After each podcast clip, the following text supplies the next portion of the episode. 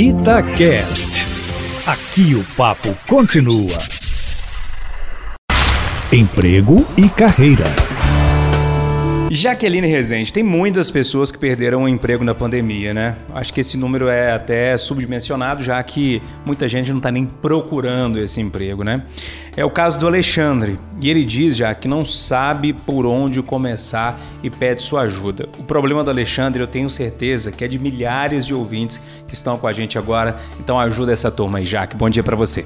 Bom dia, Júnior Moreira. Bom dia, ouvintes. Bom dia, Alexandre. Pessoal, olha só. Nesse momento a gente não está podendo sair, mas existe uma coisa que não precisa de estar fora de casa para fazer: networking. Então, a primeira coisa, selecione todas as pessoas que você conhece que podem te dar uma boa oportunidade.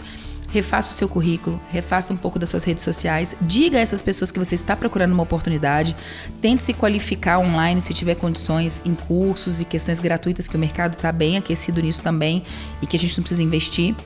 E principalmente, coloque as pessoas que estão conectadas com você à busca de uma oportunidade para você também.